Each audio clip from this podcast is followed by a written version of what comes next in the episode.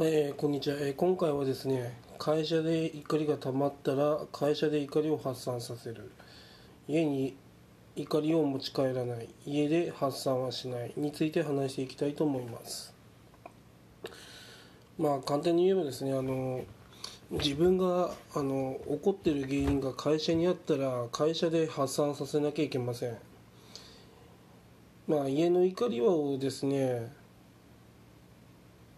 家の怒りだったらまあ家で発散させた方がいいし会社だったら会社で発散させないといけません。それはなぜかというとですねまあ例えば会社で怒りがあったらやっぱ会社で解決しなきゃ永遠と変わらないんですよね。それを家に持ち帰っても、えー家族に迷惑がかかるだけなので会社が原因であればやはりですね会社で片付けないといけません。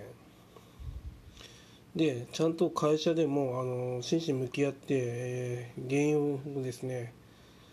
あの解決すればですねあのその怒りもなくなりますんで、